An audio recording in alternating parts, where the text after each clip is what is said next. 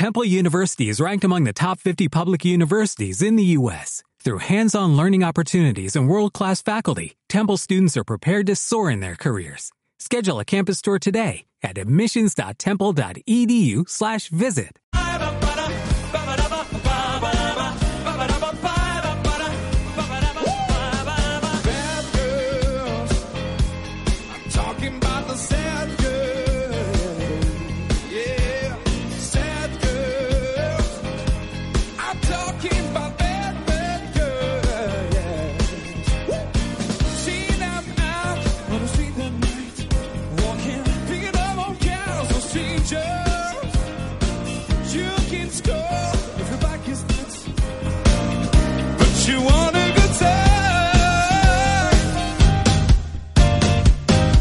ask yourself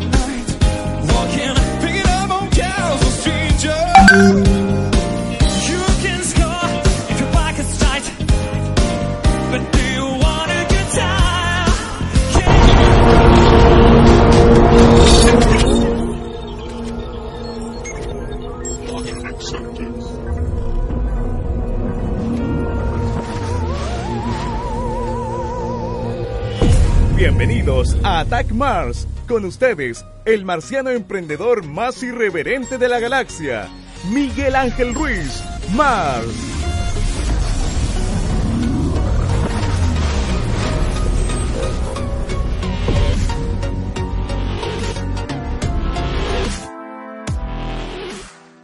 ¿Ya estamos al aire? ¿Est- ¿Estamos viendo? ¿Sí?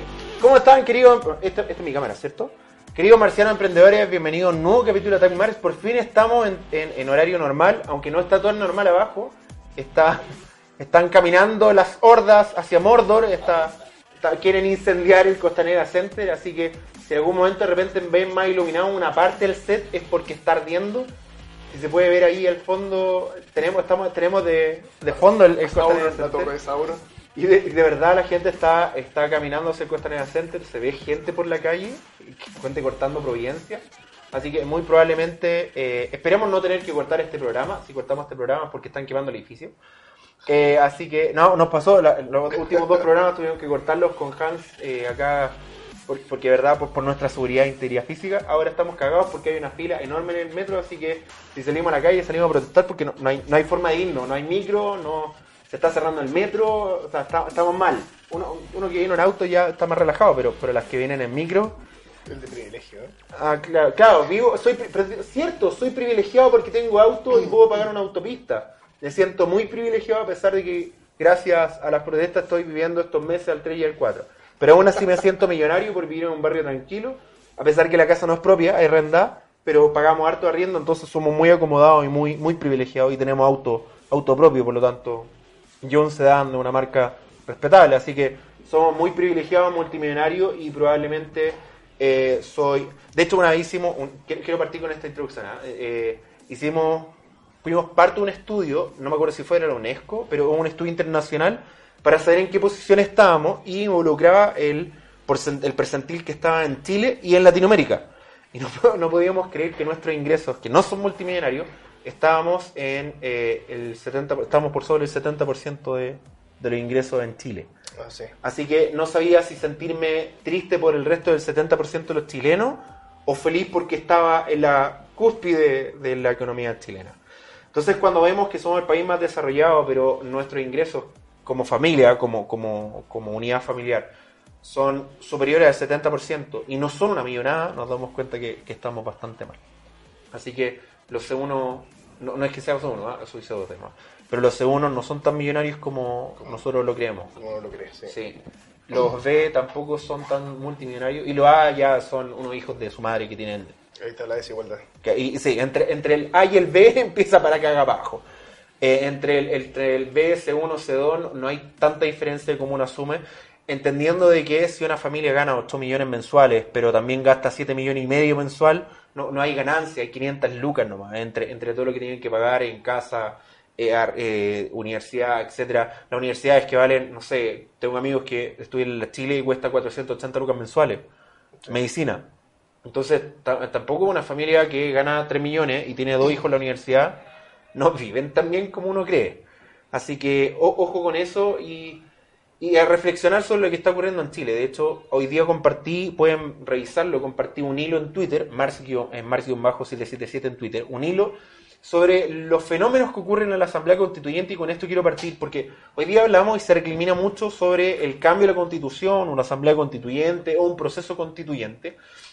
Y es interesante porque varios estudios determinan que como fenómeno, los que participan en estos procesos constituyentes eh, que tienen que ver con política, los que están dispuestos a gastar energía y tiempo son los que están en posiciones más extremas dentro de las posiciones políticas ciudadanas.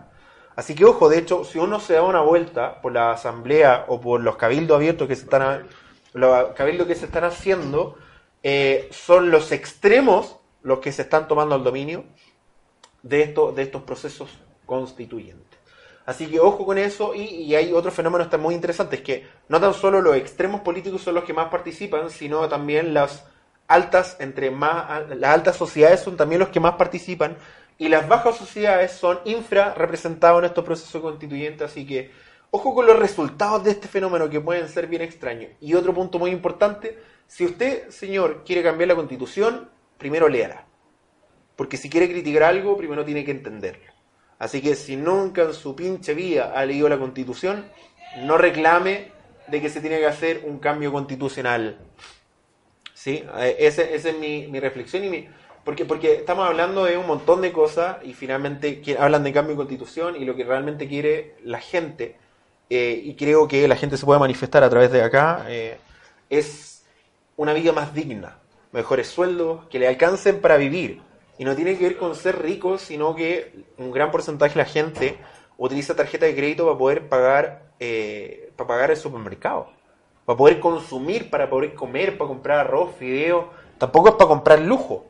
Eh, y también, obviamente, salud y jubilación. No puede ser que una persona, hoy día salió un reportaje en el diario, una persona que, que ganaba 770 mil 770 mil pesos, hoy día se está jubilando con 58 lucas. Eso creo que es, es impresentable, es, es, es inhumano. Nadie puede vivir, nadie puede vivir con 130 mil pesos. Ahora, hoy día hemos subido un 30% la, la jubilación. Eso significa que va a subir a, creo, 150 mil pesos, si mal no me equivoco. Si alguien puede vivir con 150 lucas mensuales, hágamelo saber porque de verdad lo quiero traer al programa y que nos explique cómo carajo vive con 150 lucas. Marco, si estáis viendo el reflejo en la ventana del fondo.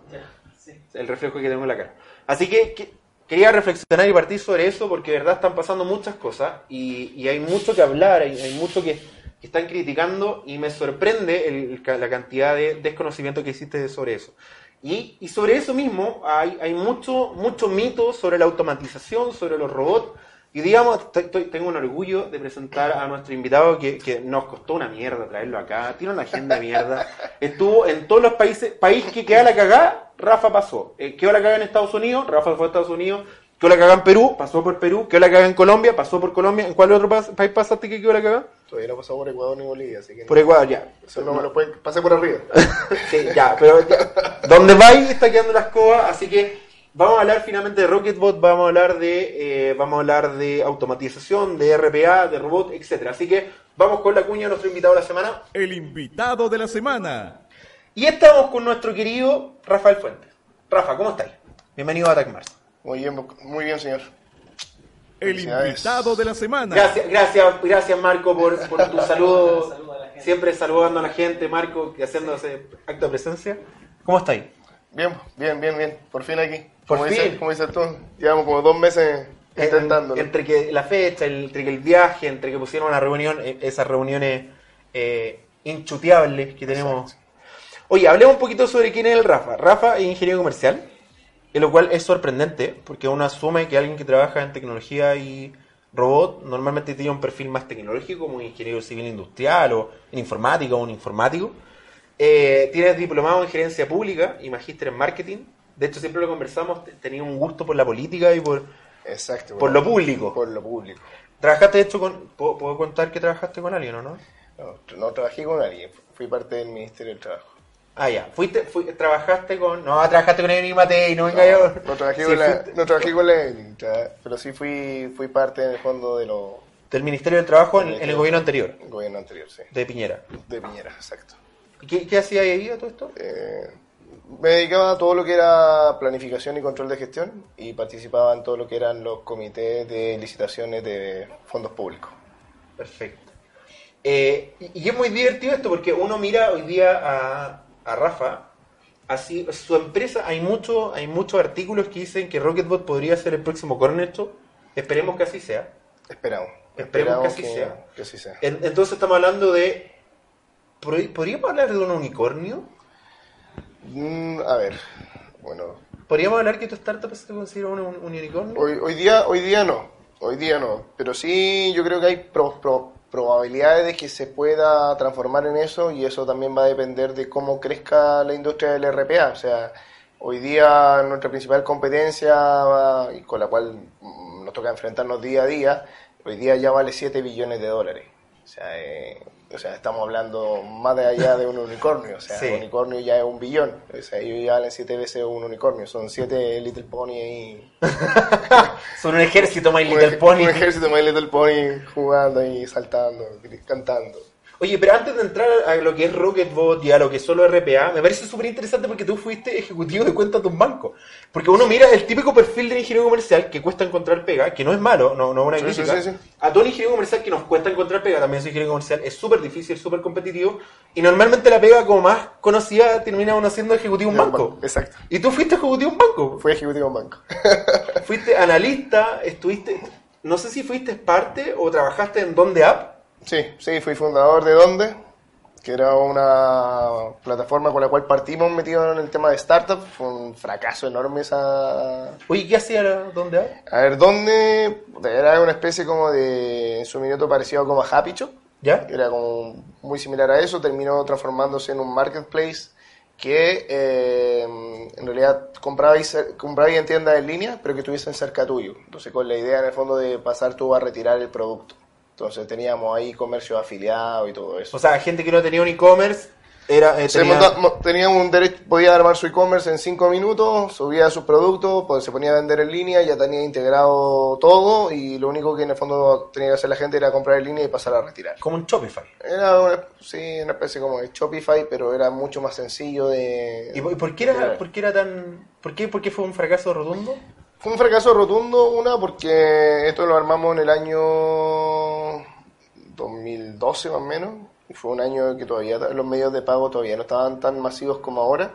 Eh, Donde costaba más que la gente comprar en línea. Me Más que- que... esos tiempos la gente tenía miedo. O sea, uno era eso y lo otro era el tema de la suscripción. O sea, hacer que una pyme se suscribiera mensualmente a un cobro era súper complejo. Entonces, finalmente, eh, teníamos que estar cobrando mes a mes y esa cobranza mes a mes era una locura. Perseguir a un emprendedor mes a mes. Eso era. y, y- y perseguirlo, y perseguirlo por 5 lucas. Entonces, imagínate. Y por multiplicado por...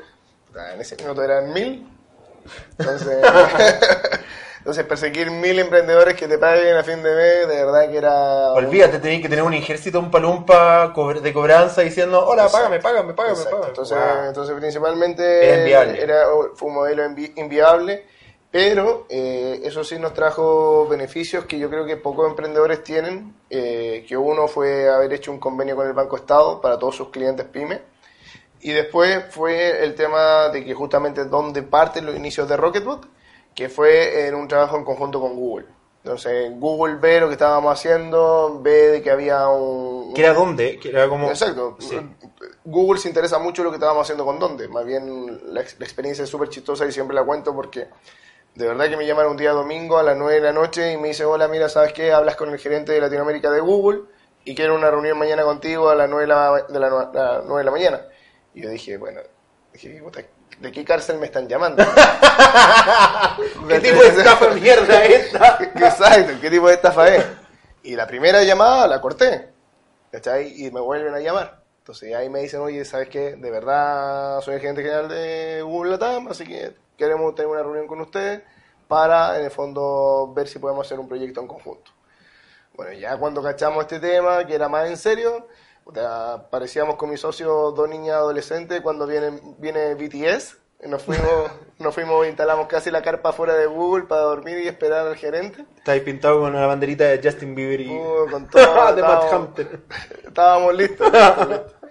Y, y ahí, bueno, tenemos esa reunión y Google nos propone fabricar un robot que, que fuese capaz de generar anuncios de AdWords de manera automática, sin necesidad, en el fondo, de intervención humana detrás.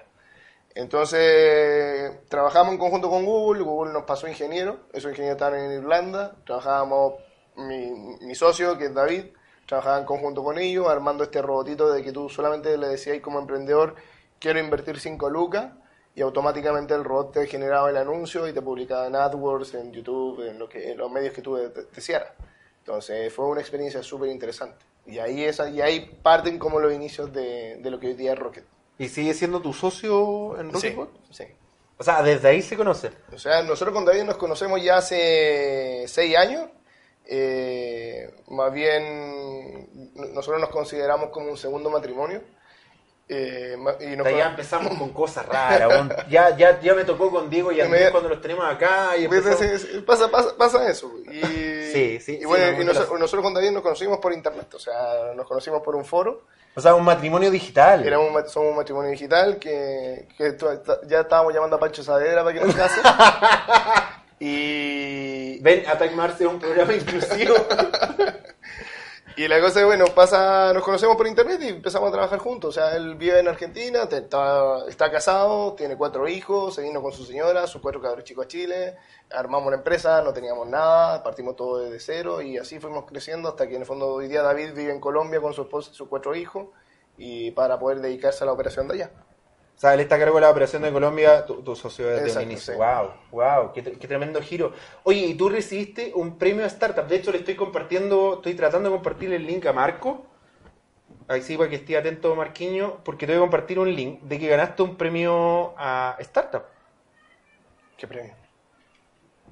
No, fuiste startup chilena finalista entre mil, más de 1500 emprendimientos. Ah, sí. Ese, ese. Sí, no, no, siempre, siempre nosotros somos como parecidos, nosotros somos como parecidos a Argentina, ¿cachai? ¿Ya? Vamos a mil finales, pero no ganamos ninguna. y eso y eso nos pasa. Somos como Messi, weón. Somos como el Messi, de- Un del, Messi- un del Messi emprendimiento. Claro, vamos a, a mil finales, pero no ganamos ninguna. Pero estuviste seleccionado dentro de 1500. Sí, sí. O sea, en varias, en varias competencias nos ha pasado lo mismo. O sea, eso yo creo que es una de las cosas interesantes que tenemos como equipo con David, que es poder generar en el fondo emprendimientos que tienen algún tipo de, de valor agregado. Y eso es justamente lo que ha logrado hacer Rocketbot en el último, en el último tiempo. Y compartiste hace muy poco que fuiste, eh, aquí está, Startup Chilena finalista entre más de 1500 emprendimientos. Sí. Y eso es Rocket, ¿eso fue en? Eso fue en Colombia, en Bogotá, en el South Summit. Gene- Y ahí es donde mismo partió Rappi, si no me equivoco. Exacto, ahí es donde partió. Es- ese mismo fue donde te ganó Rappi y se transformó en el unicornio que. Sí. eh, Sí, que por si no lo sabían, bueno, Rappi todavía no genera dinero. Hasta el momento solo es pérdida. Sí. Así es. ¿Ustedes ya tienen ganancias o siguen siendo Eh, pérdidas? Seguimos teniendo pérdidas, pero cada día son, son más pequeños. Oye, y cuéntame también, eh, compartiste que eh, estuviste entre. Fuiste exportado, estuviste en una entrevista con una de las tres mej- mejores revistas de tecnología en Estados Unidos. No, no, son eh, una de las, de las tres, es la tercera revista, ¿Ya? que en el fondo de negocio y tecnología, más importante de Estados Unidos, que hizo un ranking de, eh, de los RPA, en el fondo, más innovadores del año 2019. Y en eso Y en eso salimos nosotros y vamos a ser portada dentro de los próximos dos meses de esa revista. Genial, ¿cuál es la revista? Para estar atento. Eh, se llama Inside Business. Inside Business, ¿verdad? La conozco, sí, sí, es, es conocida. No sé qué tan conocida es, pero lo menos me vendieron el cuento que sí. Ya, ya caí, ya, tengo que decir que es conocida. Oye, partamos, partamos a tierra derecha. ¿Qué es un RPA? ¿Está- Marco está mirando, ¿están quemando el edificio o no están, están quemando No, el están tirando piedrecitas abajo, están la gente ahí corriendo. ¿En serio? ¿Están Sí. tirando piedra abajo? Pues, nos quedamos hasta las 5 total. No nos vamos y... No, sí, claro, no nos sacan ni cagando acá. No, no vamos a terminar. El programa ya hay una piedra más, una piedra menos. ya Lo que sí es que cerrar las ventanas por la lagrimógena. Oye, eh, ¿qué es un RPA? Partamos por esa. O sea, hay mucha gente que, ok, tenemos cultura tecnológica, pero no necesariamente sabe los términos. ¿Qué es un RPA? A ver, un RPA es, se lo llamo en inglés, es Robotic Process Automation. Eh, a mí me gusta hablar de trabajadores virtuales. ¿Ya? Eh, creo que es un concepto un poquito más, eh, más aterrizado y además no genera tanto rechazo como cuando tú vas a hablar a una empresa y le hablas inmediatamente Automatización de procesos. automati- automatización de procesos o de robots. Eh, porque la gente inmediatamente piensa en lo que significa un robot, significa en el fondo un reemplazo. Y te das cuenta que finalmente el RPA no es eso, o sea, hay algunas compañías que sí lo hacen y sí lo ocupan para eso, pero son las menos. Y también hay desventajas de aquellas compañías que ocupen esto solamente para mejorar la última línea, porque finalmente el ser humano es súper importante en la cadena.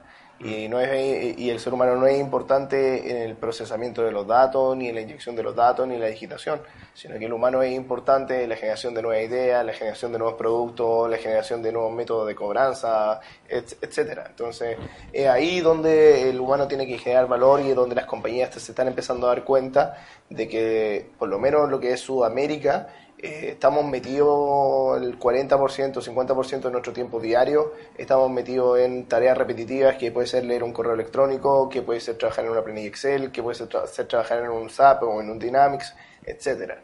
Entonces, eso justamente es lo que las empresas hoy día están viendo, de que uno, el RPA les permite ser más ágil y dos, te permite disponibilizar el tiempo de esas personas para poder... Para Hacer algo productivo. Exacto, hacer algo productivo. De hecho, bueno, hace muy poco, hace muy poco salió un estudio de Microsoft en Japón, si me no equivoco, Sí. donde lo hicieron trabajar cuatro días, eh, disminuir la reunión en 30 minutos y disminuir el tiempo que pasaban respondiendo al correo. Un poco eso, finalmente. Eh, eso, si me piensas- ¿Cuánto, cuánto tiempo de nuestro Mira. día, como emprendedores, sobre todo emprendedores tecnológicos, pasamos al día respondiendo al correo? Mira, Que no agregan valor. Más bien los estudios dicen que más o menos entre un- el promedio es más o menos un 40%. Un 40% del tiempo, Del tiempo al día. del tiempo al día una persona está haciendo tareas que no generan valor. Y, es un eh, y eso es tremendo, es, es- es un tiempo gigantesco. O sea, perfectamente eso se podría automatizar y a lo mejor las personas no, no- a lo mejor no tendrían un trabajo, a lo mejor tendrían dos. Mm. Pero sí permitiría en el fondo eso, o sea, cómo, cómo en el fondo ocupamos ese tiempo para generar más valor o cómo adaptamos las organizaciones para que ya no tenga un trabajo, sino que tenga dos trabajos. Mm. Y, y eso, es- igual es complejo pensando no, no en el tener dos trabajos que puede- para algunos le puede sonar un poco impopular, sino a, a cómo tenemos pensar, cómo son pensadas las empresas en Chile, porque la- los modelos de de empresa, de las grandes empresas, de las que generan la riqueza en Chile, estamos hablando de esta de este 15% de empresas que generan el- más del 70% del PIB, son empresas normalmente tradicionales que tienen mucha mucha gente para ejecutar tareas repetitivas eh, que dependen mucho de un montón de cosas y no están pensadas un poco en, en la multitarea, no están pensadas mucho en la tecnología, no están apalancadas, utilizan la, la- la tecnología como un canal, pero no son parte de la cultura. Son muy pocas las empresas chilenas que tienen intrínsecamente la cultura tecnológica dentro de, de- de su misma. Bueno, ese, ese es justamente uno de los problemas, por ejemplo, que hemos visto nosotros en Chile con el tema del RPA. El RPA en Chile es visto como, en términos chilenos es como la, la última chupa del mate. ¿Cachai? Es como, puta, ya, probemos porque esto puede ser choro, porque esto puede ser bacán y tratemos de hacer algo. Y ese ha sido un concepto súper erróneo porque no, no se ha integrado como algo cultural dentro de una compañía en un proceso de transformación digital. En cambio, en países, por ejemplo, como Colombia, sí las compañías han visto esto, que esto es parte de su transformación y tiene que ser parte de la cultura. Y hasta también nos ha pasado, por ejemplo, en países que a lo mejor uno dice, eh, a lo mejor no están tan avanzados, como en el caso de Bolivia. Y en el caso de Bolivia sí, nosotros vemos que la banca principalmente está muy interesada en hacer una transformación digital, no solamente hablando de la automatización en sí, sino cómo yo preparo mis trabajadores para un proceso de automatización. Entonces, finalmente lo que hemos visto acá en Chile es que se, ocupa mucho a veces esto como la tecnología, eh, mucho una moda. Y por eso también hemos sido laboratorio de los gringos eh, mucho tiempo en estos temas, porque finalmente si algo funciona acá es fácilmente replicable afuera. Sí, de hecho, para, para los que no saben un poco de esto, nosotros somos laboratorio de prueba de tecnología y de productos para Latinoamérica en general. Aparte, somos un mercado sumamente chiquitito, sumamente controlado, sumamente predecible y por lo tanto podemos, podemos si algo funciona en Chile, funciona en todos lados. Que algo funciona en Colombia no necesariamente significa que funcione en Chile y en el resto del mundo. Y eso, Exacto. eso nos parece muy curioso que es un poco lo que hace Cornerstock. Cornerstock tiene como laboratorio de prueba, a pesar de que tienen operación en Chile y México, México tienen eh, eh, México el control y Chile en Chile prueban y en México replican para ver si tienen los mismos resultados y ahí lanzan para el resto de... Much- muchas compañías hacen eso. Muchas Sí. compañías son las que hacen eso. So- somos curiosos, es un mercado pequeño, pero, pero aún así somos interesantes. Sí. Oye, oye, cuéntame, mira, por ejemplo, vamos a llevar un caso específico. Dentro de mi compañía, eh, lo hemos conversado un poco, que de poco de hecho, esperemos poder conversar esto después, ya que nos vamos a demorar un poquito en salir de acá. Claro. Seguramente, eh, yo, un gran porcentaje de las horas hombre de mi gente es pasar frente a un computador tabulando y analizando datos. ¿Me estáis? Porque nosotros hacemos estudios. Entonces, para los que no entienden cómo funcionan los estudios de investigación de mercado con neurociencia aplicada, nosotros conectamos, a, por ejemplo, a Rafa a tecnología. Eh, Rafa va a comprar un supermercado y alguien toma esa data y la analiza. Entonces, tiene que hacer una tabulación manual. Todavía no hay proceso automatizado entre los software que nosotros tenemos. Eh, y eso significa mucha hora hombre frente a un computador tabulando data, después un análisis de eso para tener resultados y después la última parte de, de pensar finalmente, utilizar esos datos, esa información y transformarla en un algo tangible. Por lo tanto hay un porcentaje muy grande, que son hasta 15 días hábiles, de, de cosas repetitivas que perfectamente pueden ser automatizadas y reducir los, los costos, los tiempos y finalmente esta misma gente que está analizando se transforma en gente que puede ayudarme a pensar y a generar valor en vez de estar tabulando. Exacto. Entonces finalmente ahí, ahí uno ve cómo, cómo, cómo existe un valor de la automatización, o sea, algo que nosotros nos demora siete días, probablemente un robot le podría demorar uno o medio. Sí. Y eso significa que liberamos tiempo, pero de forma brutal. Y a ver, damos costos de forma increíble. Ahora, ¿cuál es tu visión? Porque muchos empresarios chilenos, y esa es una visión compartida por mucha gente que se dedica a la tecnología de transformación digital, de que los empresarios chilenos ven la automatización como abaratar costos. Eliminar gente y abaratar Sí. costos. Que, que no tiene que ver con la automatización, tiene que ver con el pensamiento y con la visión chilena de, de la automatización. De es, voy a tener un robot para echar gente porque el robot es más barato que la gente y se acabó. No, no, no piensan en voy a agregar valor, voy a hacerlo más eficiente, etcétera. Mira, yo en ese sentido creo que es un poco mito ese tema. O sea, nosotros nos ha pasado acá en Chile de que el 99% de, de los clientes eh, no busca despedir gente. Eh, principalmente porque hoy día las empresas chilenas y las empresas en Sudamérica por lo general eh, están atrasadas. Y están atrasadas con mucho trabajo. Entonces no es que estén atrasadas con dos días, o sea, estamos atrasados meses o hay empresas que están atrasadas años en información. Entonces finalmente lo que están haciendo las empresas hoy día es ponerse al día y ver cómo en el fondo también esto, esto genera valor dentro de las empresas, pero hasta ahora ninguna compañía en Chile nos ha dicho, oye, ¿sabes qué? Yo quiero contratar robot porque necesito despedir gente o que nosotros sepamos que hayan contratado un robot nuestro y hayan despedido a alguien. Sí nos ha pasado, por ejemplo, en casos como Perú o Colombia, eh, donde sí tenemos, hay un par de clientes que se han dedicado en el fondo a despedir personas. pero son principalmente cargos donde ese 100% tiene que ver, por ejemplo, con estar detrás de un PC y estar digitando. Y justamente ahí donde están las oportunidades dentro de las compañías de decir, oye, ¿sabes qué? Eh, no despidamos la gente. Y es como yo, como compañía, me hago responsable de esto. Y yo tomo esa gente y también la reentreno, por ejemplo, en este tipo de tecnología. Entonces esa persona que a lo mejor antiguamente estaba digitando datos, yo podría tenerla hoy día eh, bu- buscando nuevas iniciativas de automatización, eh, generando toda la documentación necesaria para un proceso, eh, poniendo en el fondo la línea base de lo que sería en el fondo un proyecto de automatización. Y, y luego de eso, en el fondo, formar también personas dentro que se encargan de automatizar procesos. O sea, acá no es solamente llegar y poner un robot, hay todo un proceso detrás. Está el proceso de un levantamiento de la necesidad, de poder dejar todo documentado, todo ordenado, eh, de que haya una construcción del robot, tienen que haber equipos de mantenimiento de los robots, tienen que haber equipos de control. O sea, es, es un, es un ecosistema completo el que se necesita para la automatización de procesos. No es llegar, pongo un robot Y echo a la gente. Y y a la gente. No, es, eh, un, robot, un robot siempre, siempre tiene detrás, eh, que siempre lo hablamos con mis socios, o sea, tienes que tener un equipo detrás, sí o sí. Si no tienes ese equipo detrás, tu proyecto de automatización dentro de una compañía va a fracasar. Entonces no sacas nada con, con el fondo ponerte a despedir gente. Y tampoco sacas nada, por ejemplo, con ir y contratar a lo mejor consultoras de clase mundial, que son muy buenas, pero que finalmente se quedan con, tu, con todo el conocimiento. Entonces finalmente tu gente interna, claro, cuando llega la hora de despedir gente, tú sí, sí la despides porque en el fondo no te aporta mayor valor. Pero si nosotros entrenamos a esas personas y la, y la ayudamos en este proceso de transformación, claramente el día de mañana tú vas a ver que esa persona ya no solamente digita, sino que esa persona tiene otras cualidades que a tu compañía le sirven. Y no tan solo, no tan solo a, la compañía misma, sino que lo hace más atractivo al mercado. Exacto. Porque si el robot es el futuro de la, de, de la compañía y hay gente ya preparada para la adopción, instalación y gestión de los robots, o sea, finalmente lo reconvertí. Exacto. Mira, yo te voy a contar, yo te voy a contar el caso de tenemos nosotros, que son dos muchachos que son universitarios, Dale. que más bien siempre no, cuando conversamos con ellos no sabemos dónde están, porque los tipos se hicieron expertos en fabricar un tipo de robot para una industria específica.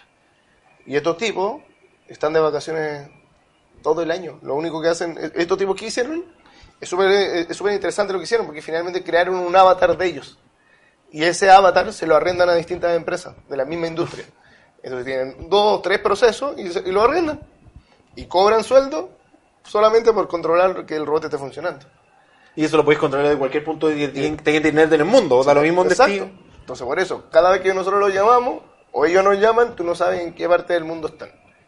Porque ya, imagínate, tienen cerca de, si no me equivoco, entre 6 y 8 contratos. Y por cada uno de esos contratos más o menos cobran, no sé, ponte tú 500 lucas, 600 lucas. O sea, tenéis cuatro palos asegurados cuatro para palos asegurados y no tienen que trabajar. Y tienen avatars, son su avatar. Dan el avatar de allá, el avatar de acá. ¿me puede, me puede- ¿Pueden tener un avatar mío, por favor, a tener 4 millones mensuales, ya que perdí, he perdido como 5 este mes? Porfa. Y, y eso, y eso es lo interesante que te permite la automatización. Y son cosas que a veces la gente no ve. Y son temas que a mí me pasa mucho cuando voy a empresas y la gente se asusta. Y tú dices, oye, pero ¿por qué te asustas? ¿cachai? O sea, si tú eres experto, por ejemplo, en áreas de compra de, de una minera, llevas 10 años trabajando ahí. Eres experto en procesos de compra en minería. O sea, si, te- si aprendes a, a trabajar con robots, terminas ganando un, un- un nuevo skill y ese nuevo skill que, que si tú lo miras a nivel de, si tú lo miras a nivel de mercado a lo mejor cuántos compradores más del área minera lo tienen a lo mejor eres el único por lo tanto si tú sabes de proceso de minería y además sabes de automatización claramente tu, tu perfil eh, de profesional Tiene un upgrade, pero tremendo. un upgrade tremendo y un valor tremendo Mm. entonces, y, o te, pega- te puedes pegar el salto que te decía yo, te pega el salto a ser un proveedor de avatars. Bueno, bueno, perfecto. Y que, y en el fondo ese proveedor de avatar es lo mismo que son las, que son las compañías de BPO, que las compañías de BPO lo que tienen son avatar humanos, sentado uno en cada escritorio haciendo haciendo trabajo externalizado. Acá no, acá tú tenías un avatar virtual que está trabajando por ti y puedes tenerlo replicado en distintas compañías. Qué tremendo. Oye, ¿te parece no ir a una, una pausa comercial, Marco? Y volvemos con más Attack Mars. Cuando tengas preparada la cuña, por supuesto. Eso es muy importante. Estoy rellenando por mientras Marco. Y ahora los dejamos con nuestros auspiciadores. En breve más. Día vamos a estar entrevistando. Momento, momento, momento. Interrumpimos este programa para decirles a todos que nos volvimos locos, totalmente locos, aquí en el Club de los Emprendedores. ¿Qué? Sí, como lo oyen, y queremos que ustedes formen parte de esta locura. Es hora de que puedas formar parte de nuestra familia, siendo auspiciador del club teniendo tu propio programa de televisión. No te pierdas esta gran oportunidad de formar parte del mejor club. El Club de los Emprendedores.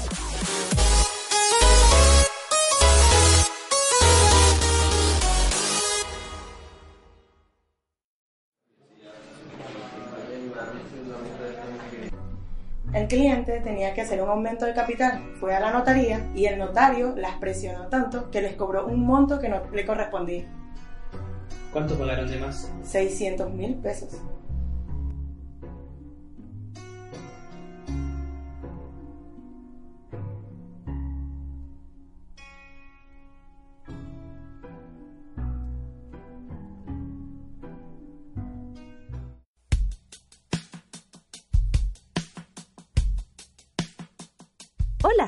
Queremos mostrarte cómo agregar nuevos clientes y proveedores a tu sistema de factura electrónica Nubox. Acompáñanos. Es de real importancia para tu negocio mantener en orden a quienes vendes y a quienes compras. De esa forma, las cuentas resultan mucho más claras y puedes emitir pagos y facturas a tus clientes y proveedores frecuentes de forma más ágil. Comencemos. Vamos al menú desplegable y seleccionamos Administración. Ahí, según lo necesario, seleccionamos clientes o proveedores. Sea cual sea que seleccionemos, nos llevará a esta pantalla, donde mediante el buscador podemos dar con los datos del cliente o proveedor deseado.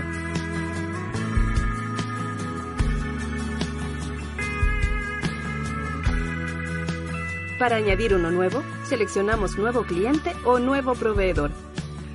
Y se desplegará una ventana que nos solicitará los datos como root, giro o dirección.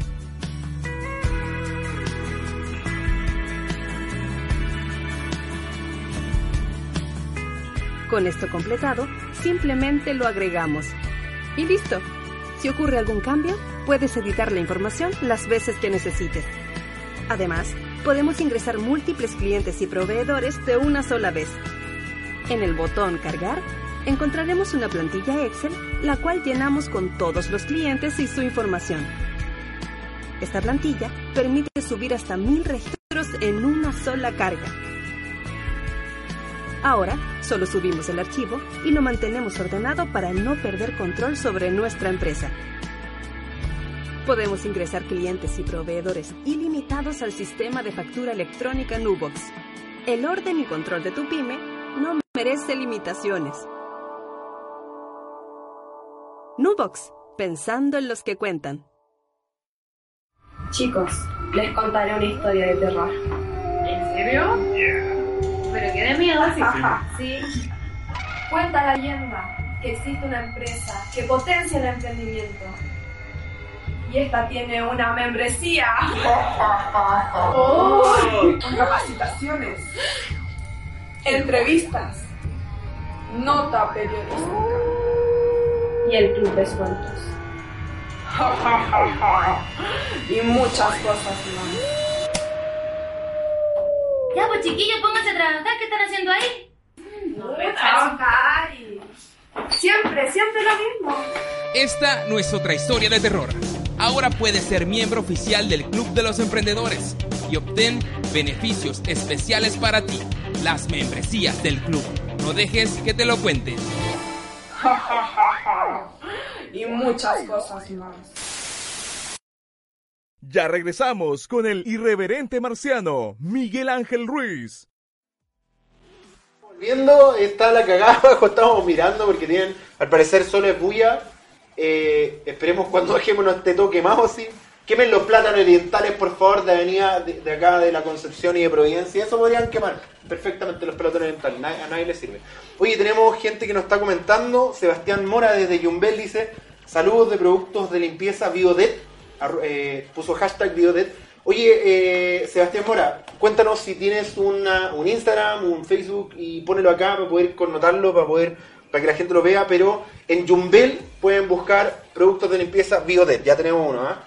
Eh, Daniel Mora, muy buen programa, genial el tema que están hablando. Muchas gracias, Daniel, eh, por estar escuchándonos. También Ramón, Ramón Heredia. Ramoncito, saludos buena, Ramón. Buena Rafael. Williams, Williams San Martín, ¿cómo estáis William? Eh, un buen programa, excelente tema Rafael. Así que ahí nos está, está mirando, estamos conectados. Recuerden que si tienen un emprendimiento que han sido afectados por, por estos días, por los fenómenos que ocurrieron estos días, eh, escríbanos acá, ponen- pongan su, su Instagram, su Facebook para poder compartirlo y poder conversar con ustedes sin ningún problema.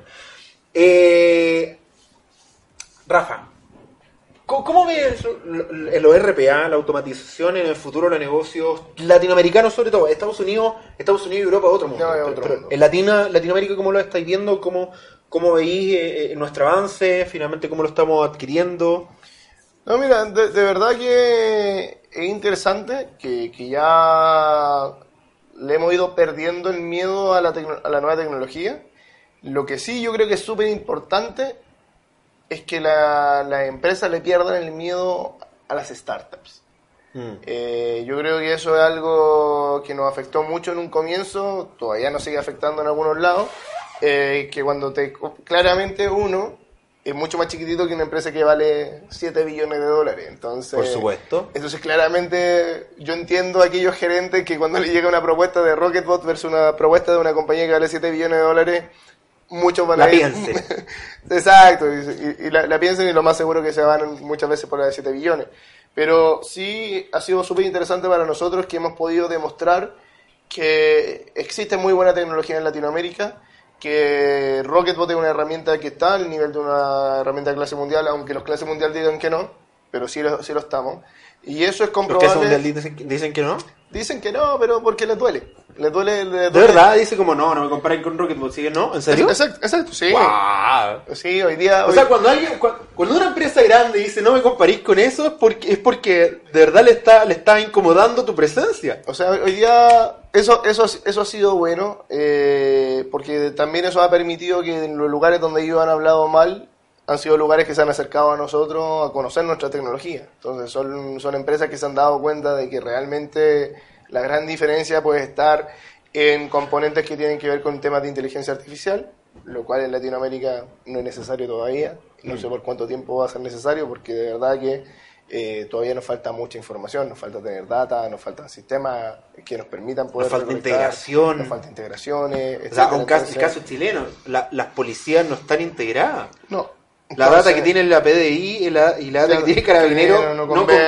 conversan. Exacto, No, no, entonces- no convergen. O sea, entonces, entonces, frente a eso, claramente todos los componentes de inteligencia artificial no son necesarios, pero todo lo que es componente nativo de un RPA, eh, sí, o sea, hoy día tú puedes tomar un robot de Rocketbot, compararlo con un robot de Automation Anywhere, que, que, que una de las, de las compañías, y Rocketbot ha demostrado ser mejor, y justamente eh, nosotros nos, tocó hacer una prueba de concepto en Telefónica, y nuestro robot fue un 50% mejor en performance que el de un clase mundial. Entonces, finalmente las compañías sí ven que eh, nosotros como startup hemos logrado generar un valor importante eh, internamente y eso ha permitido que hoy día trabajemos con corporaciones tan grandes, por ejemplo, como Seguros Bolívar en Colombia, que es la compañía de seguros más grande, donde hoy día nosotros, Ro- hasta Rocketbot hoy día se ocupa para todo lo que es integraciones, por ejemplo, en sus compras. Hace poco Seguros Bolívar compró Liberty, eh, que es otra compañía de seguros, Wow. y Rocketbot hace toda la integración. Liberty solo en Colombia, o- Solo, solo Colombia. eh, y, hace, y Rocketbot está a cargo en el fondo de hacer toda esa integración.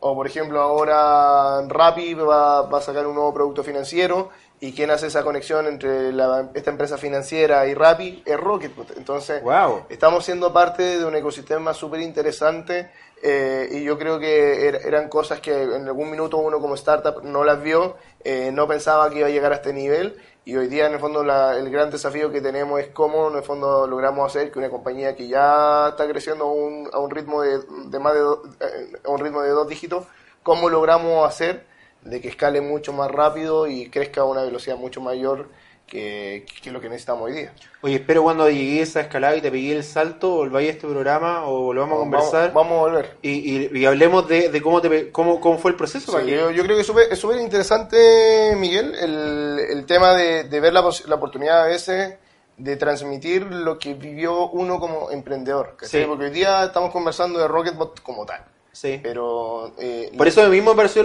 interesante lo de dónde, porque finalmente Sí, es eh, parte de la, de la historia. Es parte de- de la historia y ahí como a lo mejor como muchos emprendedores, yo también partí vendiendo dulces en, la- en el colegio.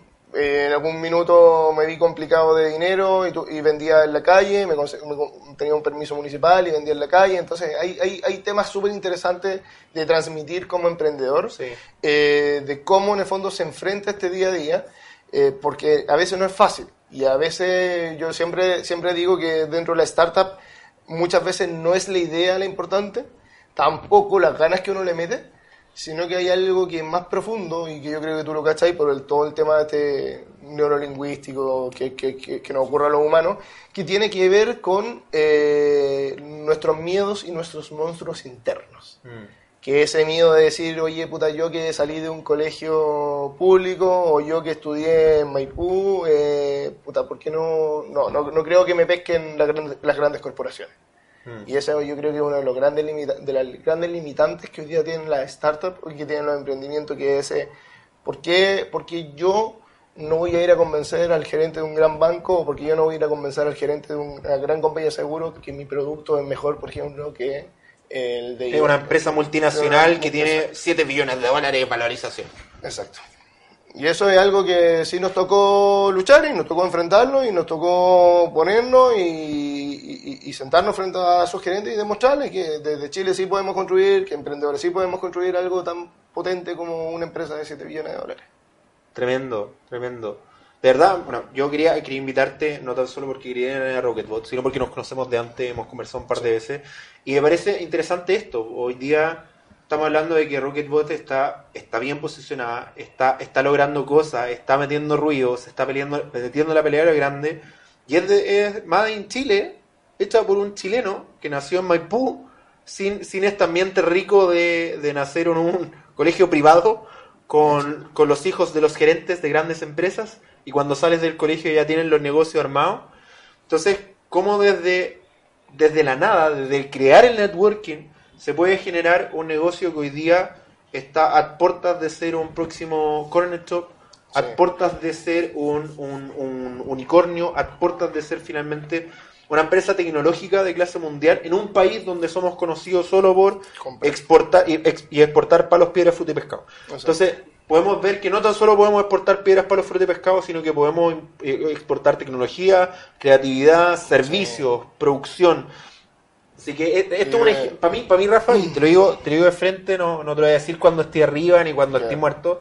Eh, Es un orgullo para Chile y para los emprendedores tener a gente como tú que está logrando estas cosas, de que la está rompiendo y que finalmente está, está metiéndose en la, en la pelea a los grandes eh, sin, sin haber tenido ningún privilegio. Porque vivimos en un Chile de los privilegiados, donde unos privilegiados pueden hacer las cosas de forma muy fácil. Y hay otros que las tenemos que hacer al, al, al, al esfuerzo, a sacarnos la cresta día a día para salir adelante. Y dentro de eso está Rafa, dentro de eso está Rocketbot, y, y dentro de eso estamos logrando lo que estamos logrando hoy en día como, como Rocketbot. Así que desde acá, antes de terminar el programa y que lo echen, eh, o nos quemen o nos corten la luz, eh, de verdad, eh, decirte felicitaciones, viejo, por lo que están logrando. Me, me- me siento orgulloso yo. Al contrario, cuando la mayoría de la gente dice, ah, este tipo comparte, cuando compartís tus cuestiones me parece increíble, como me, sorprende lo, lo lejos que estamos llegando, lo que está llegando, y, y me alegra, me alegra de que, de que alguien normal lo está haciendo. Sí, a mí, me, a mí me gusta justamente el compartir, me gusta hacerlo por eso, porque creo que a lo mejor con, con esos pequeños granitos uno a lo mejor puede inspirar a alguien más a demostrar, bueno, de que, de que se puede, ¿cachai? O sea, de verdad que yo siempre lo, siempre lo converso con mi socio, mi socio siempre me dice, oye, bueno, debería hacerte, hacer un videoblog eh, de cómo, por ejemplo, lograr exportar, por ejemplo, y armar y armar lo que hicimos nosotros afuera, bueno, o sea, eh, nosotros partimos, siempre nos reímos con David porque nosotros de alguna y, y- Ramón siempre también nos molesta mucho de que somos somos súper hippie. somos, más bien el Ramón no, no habla, no, dice los hipientos porque nosotros con David cuando partimos haciendo esto y nos fuimos a abrir, por ejemplo, Perú, nos fuimos a un hostal y compartimos piezas con 15 personas más, ¿cachai? Pero logramos ir a Perú con, no sé, 150 lucas, 180 lucas para una semana y logramos traer- traernos dos, tres negocios grandes con 150 lucas. O sea, Mm. eso muchas veces un emprendedor jamás, tiene 150 lucas y no sabe qué hacer con 150 lucas. man. Entonces esas son cosas que justamente es lo que a nosotros nos gusta mostrar, de decir, oye, ¿sabéis qué? Te podéis pegar un viaje a Perú por, con 150, 180 lucas y traerte el negocio a lo mejor por 18 mil dólares. ¿cachai? Entonces eso es un poco la, la idea de... Mm. No, no, no necesitáis millonada y ser No. hiper conocido para lograrlo. Solo No, tenéis o sea, que tener. O sea, tenéis me que tener cojones. O sea, me quedé, en Perú, en Perú no conocíamos a nadie, weón. Hoy día Visa es cliente nuestro en Perú. O sea, Visa, weón. O sea, es un tremendo cliente financiero. O sea, y eso yo creo que nunca nadie se lo imaginó. O sea, De hecho, bueno, eh, lo hemos conversado fuera de cámara, lo hemos conversado en- con una tela ahí en, en, en un lugar, no, voy- no, voy a, no voy a promocionarlo, en el centro, ah, donde hicieron un carrete y después salieron y se dieron cuenta que está la cagada en Santiago y que había un apocalipsis, eh, y mientras ellos estaban carreteando en el edificio, no se entiende nada. Eh, pero ponte tú, eh, Rafa vive en Maipú, sigue viviendo en Maipú. Tengo, yo tengo la impresión y me voy, a, me voy a pegar un atrevimiento. Yo tengo la impresión de que podría perfectamente vivir en Locurro. Se lo podría pagar, pero no se lo paga. Sigue viviendo en un departamento piola. Sí. Entonces, eso finalmente. el- el- es que tenemos la visión como emprendedores de ese exitismo de venderle a 6 millones, 6 millones de pesos, 6 millones de dólares, un agua a una multinacional y forrarnos y después andar en un auto del año descapotable, deportivo, y viajar en helicóptero y vivir en locurro y, y, y pasear a todo el que encuentro flight. Eh, es un poco ese, ese, ese no, no se me, me va el término, pero, pero ese es, es el querer ser, el querer demostrar, el, el sacar la foto del Instagram y poner la foto como del, de la llave de Audi para que alguien me diga, ah, este exitoso y tiene un Audi, ¿cachai? A pesar de que le compraste 800 mil cuotas y con cuál estoy pagando. Entonces, bueno, yo, tengo varios, yo tengo varios amigos que las compran en, en AliExpress y las ponen encima de la mesa para poder parecer bacanes. me estáis- No, es, es broma. No, no es broma. Ahí te, te te doy otro truco de lo que pasa en Chile. Sí, es que es- esa aspiracionalidad, flight de, de querer enrostrarle al otro, tengo tengo más que tú. Ay, ay, yo tengo, tengo conocidos que empiezan a decir, oye, ¿cuántos, vendí, cuántos millones vendí mensuales? Y es como esa, esa ganas de, de decir, la tengo más larga que tú, eh, in- inherente del, chileno, eh, y ver tipos que dicen, bueno, lo estoy rompiendo, vivo en Maipú, me importa una raja el resto. Sí, mira, de verdad que yo creo que da lo mismo donde, donde uno vive, pero sí creo que lo importante es que, que es, puta, bueno, que de verdad siempre lo conversamos con, con mi socio también, eh, de verdad que los dos, como te decía, somos un súper matrimonio, porque la mayoría de las decisiones y las conversas son súper profundas. Espero no que- esté escuchando la esposa de tu socio, por favor. No, Marcelita, Marcelita ya sabe todo, así que más bien ella nos tiene autorizado, tenemos, tenemos el permiso. Bueno, hay un capítulo de Black Mirror hablando de tecnología donde, donde la esposa le da permiso al otro de utilizar. Vean el capítulo de Black Mirror. Para, Eh, entender la referencia, por favor. Y finalmente es el tema de la capacidad que tú tenés de emprender y de poder reinvertir. ¿Cachai? Que es un poco lo que hacemos nosotros con David, que es decir, oye, en algún minuto teníamos esas 200 lucas y dijimos, oye, ¿qué hacemos, weón? ¿Nos compramos un PlayStation o nos vamos a Perú? Weón, vamos a Perú. ¿Cachai? O puta, ¿sabéis que teníamos 600 lucas? ¿Vamos a, a un evento en Colombia o, puta, bueno, o, te cambiáis de casa? No, pues hay que vamos a gastarnos 600 lucas a Colombia.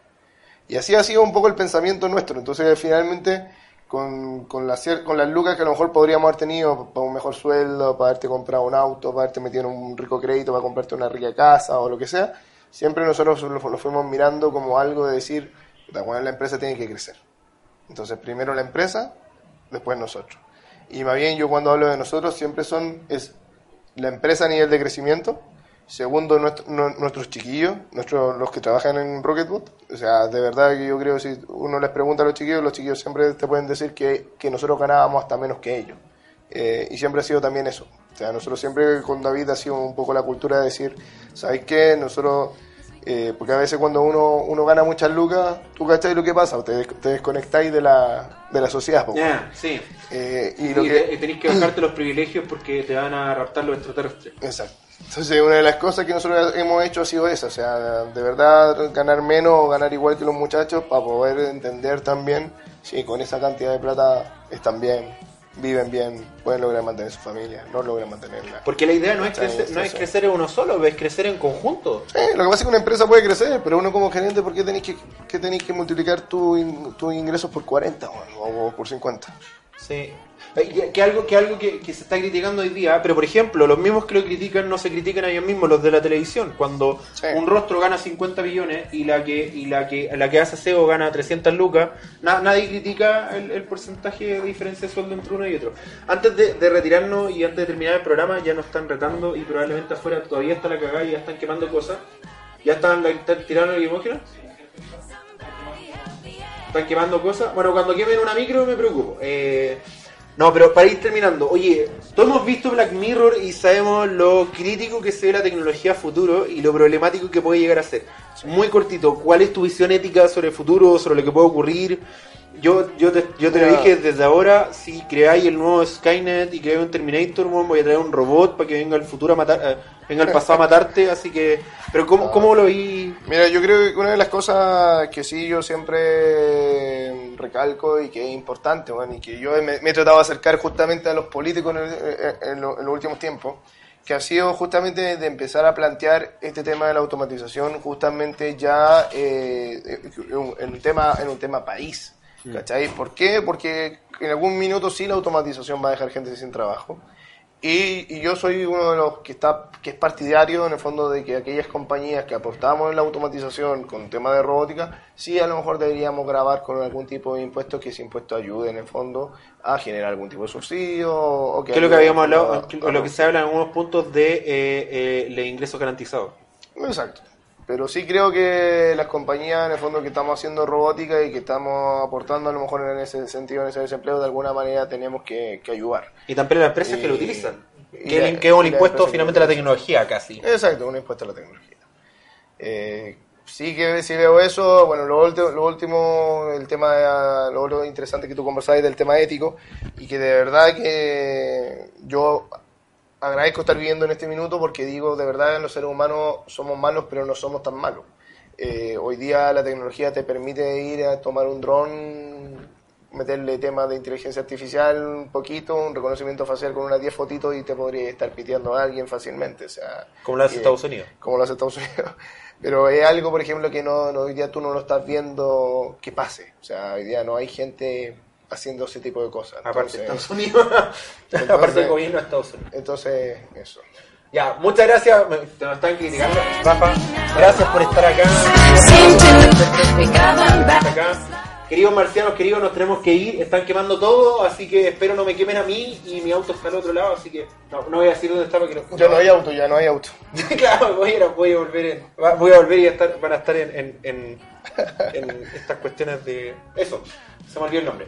Queridos marcianos, queridos, muchas gracias por estar conectados a TechMars. Si quieren conocer más de Rocketbot y quieren ver eh, temas de automatización, rocketbot.co.co, rocketbot.co, ¿verdad? Sí, o punto .cl. o punto .cl eh, para que vean información, para que estén atentos en temas de automatización.